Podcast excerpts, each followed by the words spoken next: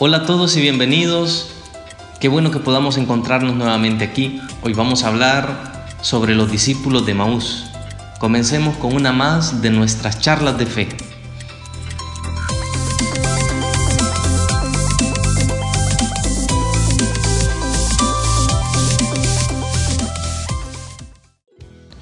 Bueno, vayamos poniéndonos un poco como en contexto y vayamos comenzando ya con esta temática de hoy que es acerca eh, de los discípulos de Maús, visto sobre todo como un itinerario de la vida cristiana, de cómo este relato de la resurrección, o más bien dicho, de una de las apariciones de Jesucristo a sus discípulos, este relato puede ser para nosotros un camino que nos muestra el encuentro con Jesús, no solo aquel de hace dos mil años que tuvo lugar en ese camino hacia Maús, sino un encuentro vivo con el Señor ahora en día en mi vida.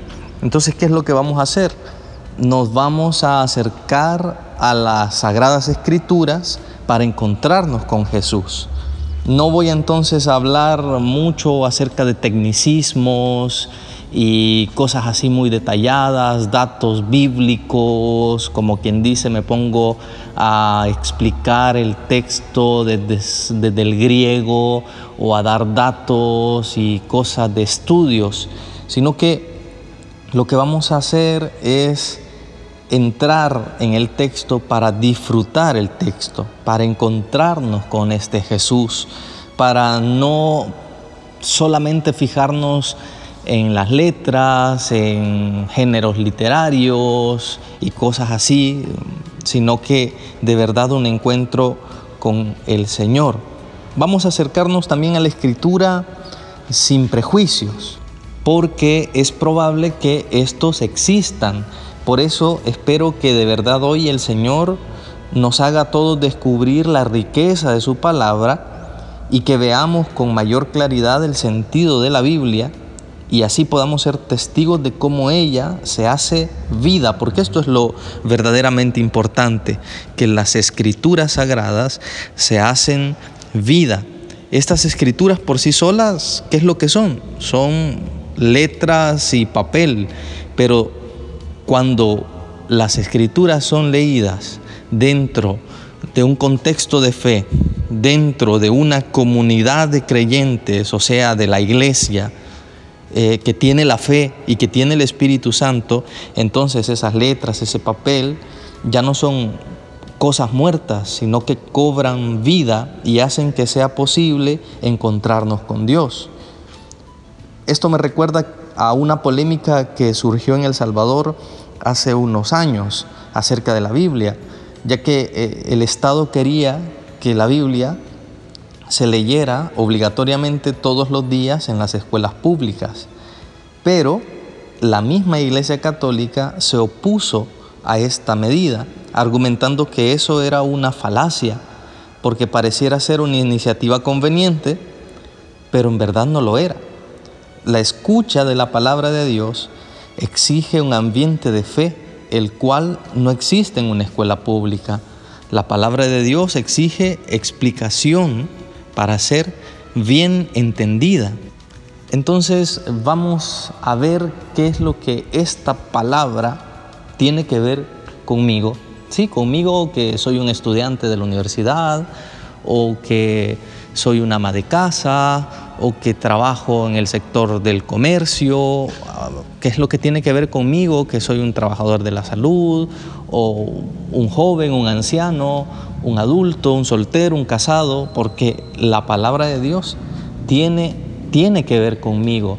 Y esto es lo que vamos a tratar de descubrir, porque el Señor se va revelando a nosotros a través de la historia, el Señor va actuando en nuestra vida a través de nuestra propia historia porque podríamos encontrarnos por ahí esta concepción de la Biblia, de que es un montón de fábulas, o de cuentos que nos dejan una enseñanza eh, o que no tienen nada que ver conmigo, son cosas que sucedieron hace muchísimos años, pertenecientes a, a otros pueblos, a otras culturas. Y entonces podríamos tener este tipo de visiones. Una muy dañina sería aquella de tener una visión moralista de las escrituras, que me hace concebirlas como, como un juez que me está juzgando, que me condena, que me dice esto está mal y entonces está ahí criticándome y poniendo el dedo sobre la llaga de mi pecado. Así que bueno, vayamos acercándonos a este relato de la Biblia y hagámoslo como si fuera la primera vez. Sé que ya tenemos esta imagen del, relato de los discípulos de Maús, que le hemos escuchado un montón de veces, le hemos escuchado recientemente en la liturgia de la palabra, o quizás hace mucho que le escuchamos, pero hemos visto dramas, hemos visto eh, películas, videos, lo que sea, podríamos caer el riesgo de descartarla desde ya. Decir, esto ya lo sé, esto ya me lo puedo, esto ya lo he escuchado. Ahora pues pongámonos como haciendo esa experiencia de dejarnos sorprender y escucharla como por una primera vez. Vamos a ver el texto no tanto en su sentido literal, porque en su sentido literal lo que nos va contando es simplemente el retorno de dos discípulos a su lugar de origen, que era una aldea llamada Maús, y que se encuentran con un desconocido, que mientras van caminando este desconocido se les acerca, les explica las escrituras y hace como que va de largo cuando ya estaba atardeciendo y ellos lo llaman, le dice quédate con nosotros y cuando están compartiendo la mesa, entonces se les abren los ojos y reconocen que es Jesús. Acto siguiente, ellos lo que hacen es regresar donde están los apóstoles en Jerusalén. Esto es como el sentido literal, esto es eh, la historia de los discípulos de Maús, pero no lo vamos a ver tanto en ese sentido literal, sino que vamos a utilizar un recurso que los biblistas nos hablan de, decir no tanto el sentido literal, sino que un sentido más espiritual, un sentido más profundo. Vamos a ver el paralelismo que esta historia tiene también con nuestra historia, porque la historia de los discípulos de Maús es también tu historia, es también mi historia, porque el Señor va actuando a través de la historia, nos va salvando a través de nuestra propia historia. Entonces, ¿cuál es esta historia que Dios tiene con nosotros?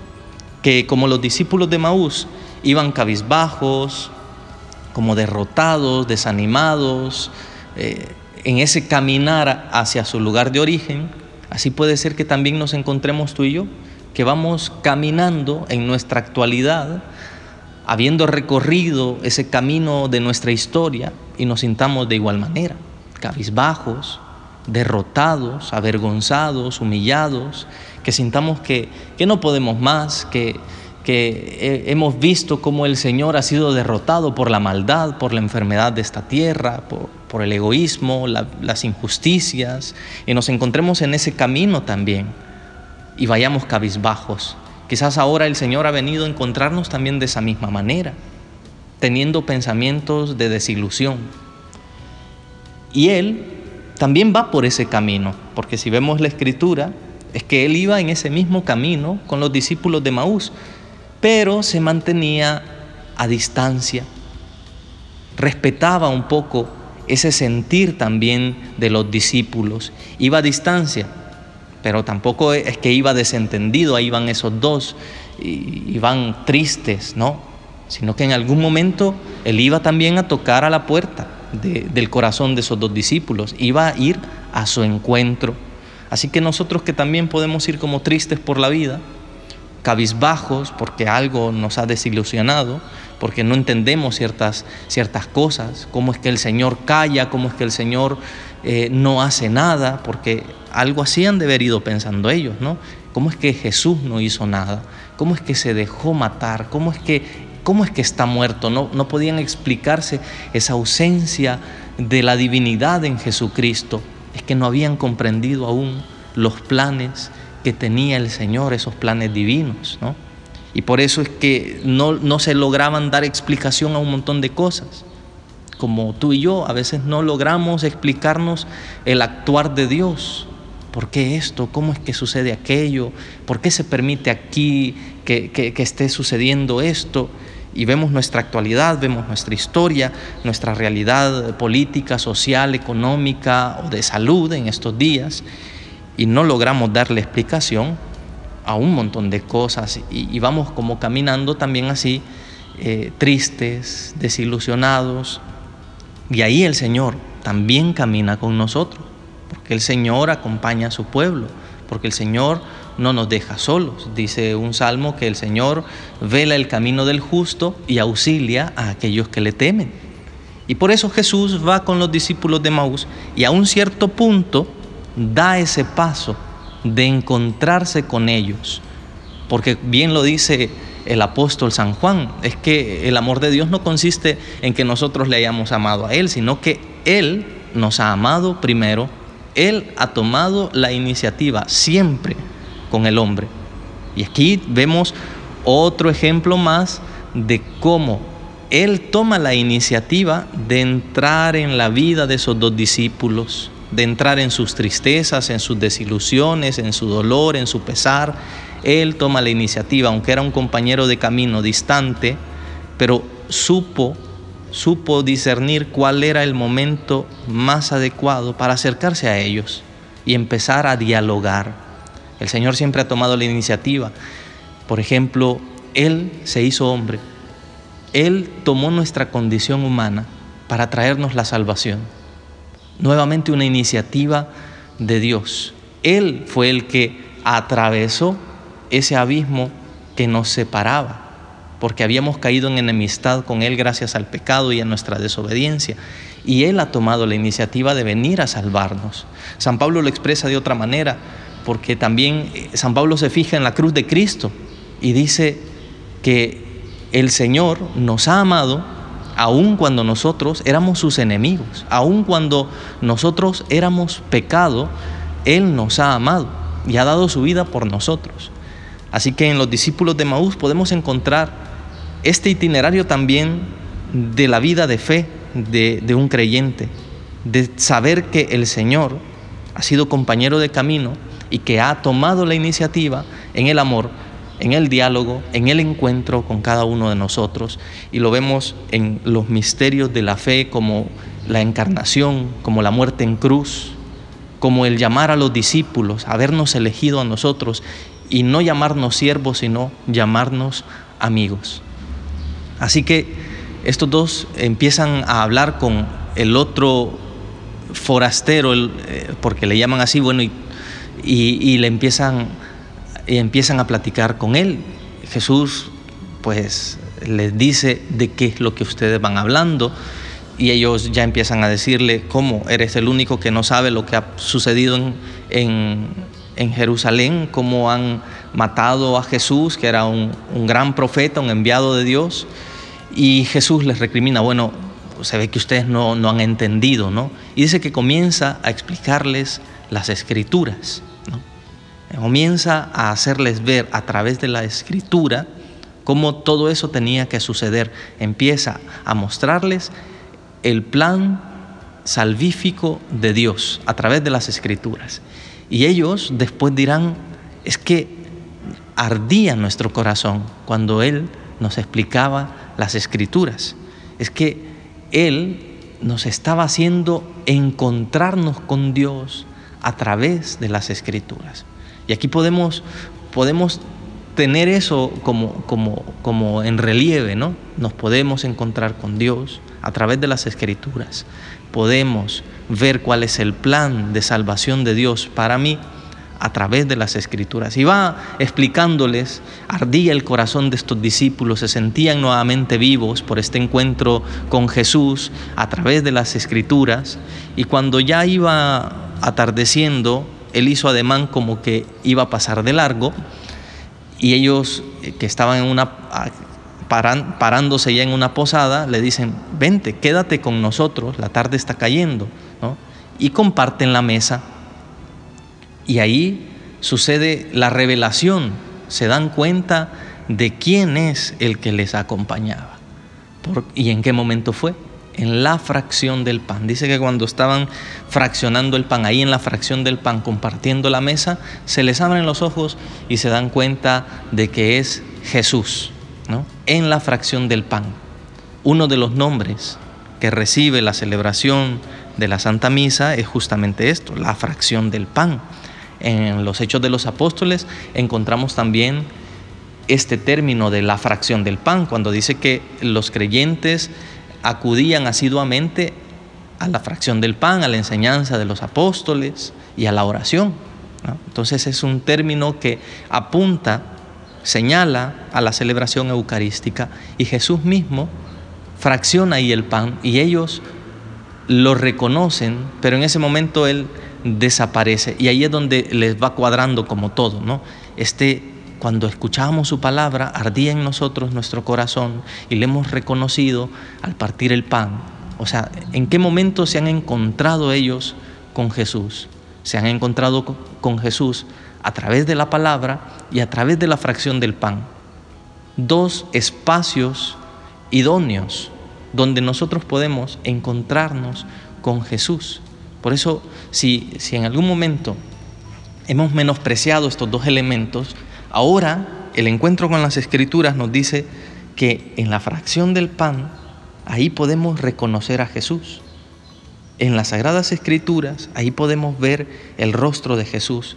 Y ambas cosas hacen que la vida de una persona arda, que no, no, que sea helada, gélida, sino que sea ardiente, una vida ardiente, un sentir interno que lo quema algo así como, como también el profeta Jeremías, cuando decía que sentía su palabra como un fuego ardiente en su corazón. ¿no? Así que estos dos discípulos, después de esto, ¿qué es lo que hacen? Regresan donde estaban los apóstoles. Esto es muy importante, porque lo que los impulsa a hacer el encuentro con Cristo vivo es regresar a la comunidad que habían abandonado, les, renovó la ilusión. Este encuentro les hizo sentir nuevamente la necesidad de la comunión con los demás creyentes en Cristo. Entonces lo que ellos hacen es regresar donde está la comunidad, regresar donde está Pedro y están los demás apóstoles porque tienen que compartir este encuentro con el Señor. Así que el encuentro con Jesús crea comunión les hace sentirse parte de una comunidad, les hace afrontar el hecho de que se alejaron de la comunidad, de que despreciaron a los demás hermanos, de que se dejaron ganar por la desilusión, la tristeza, el tedio y, buscar sus propios intereses, regresar a su lugar de origen, que esto es otro elemento, ¿no? Ese camino que llevaban hacia el lugar de origen era como un camino de retorno a lo viejo. Habían salido de Emaús para, para seguir a Cristo, pero ahora querían regresar a ese lugar de donde Cristo los había sacado, los había hecho salir. Cuando nos alejamos de la comunidad, entonces también buscamos regresar al lugar de donde Cristo nos tomó en algún momento.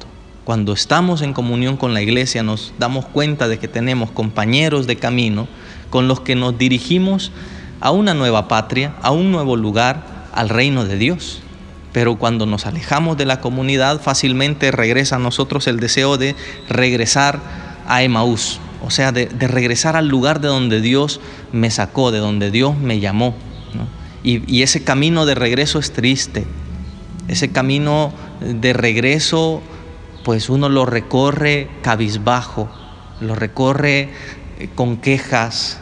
En cambio, el encuentro con Jesús hizo que los dos discípulos regresaran a la comunidad, a esa comunidad de la que habían renegado, quién sabe si quizás hasta se fueron peleados, pero ellos quisieron regresar por el encuentro con Cristo.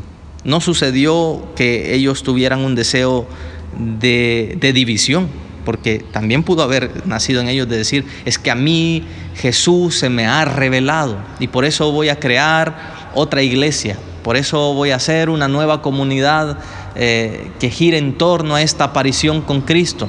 No, no, lo, lo que ellos dijeron es, regresemos a la iglesia, regresemos a Pedro, estemos con los apóstoles, estemos con los demás creyentes teniendo un mismo sentir, teniendo un mismo, un mismo Señor, compartiendo una misma fe. Ahora en día podría ser fácil que alguien que ha tenido un sueño, que ha tenido una revelación o algo que, que dice haber tenido, pues invente esta excusa como para hacer su propia iglesia, su propia comunidad, pero en cambio ellos quisieron regresar. Y el encuentro con Cristo entonces nos hace vivir las escrituras, los sacramentos y la comunidad también. Así que ahora que hemos visto este texto y sobre todo ahora en la Pascua, podemos darnos cuenta de estos tres espacios de encuentro con el Señor. Las escrituras, los sacramentos y la comunidad son importantísimos, pilares importantísimos para nuestra vida, para que la fe se vaya robusteciendo. Así que en medio de nuestro desconcierto, en medio de a veces del sinsentido de la vida, el encuentro con Cristo vemos cómo nos renueva, cómo nos hace ver las cosas de una manera distinta. Ahora es tiempo de alegría y de gozo por la resurrección del Señor, pero puede hacer que yo sea ese discípulo de Maús, que estoy tratando de recorrer ese camino que me lleve de regreso al lugar donde Dios me ha sacado, de dónde te ha sacado el Señor. Pero Él ha actuado en nuestra historia, nos sacó de ahí, nos hizo hacer un camino que nos llevó a ser testigos de la cruz y testigos de la resurrección. Así que la cruz de Cristo será una realidad presente en, en la historia del creyente. La cruz de Cristo también será algo que vamos a palpar, de lo que vamos a ser testigos y también seremos testigos de cómo el Señor ha vencido esta muerte. Pareciera de que el camino de la vida es simplemente de nacer a morir, pero el camino cristiano es al revés. Pasamos de morir a vivir. ¿eh? Por eso el, creyente, el, discípulo, los discípulos de Maús tuvieron que comprenderlo después, que el camino que, que les esperaba y el camino que el Señor trazó fue aquel de morir y después pasar a la vida, ¿no? morir y vivir. ¿no? Y uno quizás en la experiencia de la vida ve pues que uno nace, vive y después se acerca a la muerte. Pues ahora la Pascua nos recuerda que nuestro caminar es al revés. Desde la cruz de Cristo, que nosotros somos testigos de su inmenso amor, vamos ahora a, a hacer el paso, a hacer esta Pascua también en nuestra vida para poder participar de su reino, que es vida, que es verdad, este reino que es gracia, que es paz y que es amor también. Así que para terminar nuestra reflexión o este acercamiento a, este relato bíblico, también debemos preguntarnos, pues si yo me considero no un discípulo de Maús, así con, con todas esas características que dijimos, hacia dónde he buscado dirigirme, si qué es lo que, si me he alejado de mi comunidad, qué es lo que me está alejando, hacia dónde estoy caminando. ¿eh? También preguntarnos si en esta Pascua me he encontrado con Cristo, si le he buscado en las escrituras, si en verdad puedo ver su rostro en la liturgia, en los sacramentos, en la fracción del pan, y si en la comunidad soy capaz también de, de ver a Cristo en el rostro del hermano. Pues nada más por hoy entonces, eh, simplemente quería que pudiéramos hacer este acercamiento a las Sagradas Escrituras y ver eh, cómo el relato de los discípulos de Maús es un itinerario de fe para cada uno de nosotros, porque esa historia también es nuestra historia. He tomado este texto porque justamente estamos en el tiempo de la Pascua, así que ya está. Sinceramente espero de que de verdad esto sea de un poquito de ayuda para cada uno de ustedes en esa vivencia de la fe, en ese camino cristiano que cada uno va haciendo de encuentro con el Señor. Sin nada más que agregar, solo me resta recordarte que puedes ponerte en contacto con nosotros a través de Instagram en Charlas de Fe y también a través de nuestro correo electrónico charlasdefe.gmail.com. Recuerda que también hay episodio nuevo todos los jueves y comentario al Evangelio todos los domingos. Así que es todo por hoy. Yo soy el Padre Elías. Nos vemos a la próxima.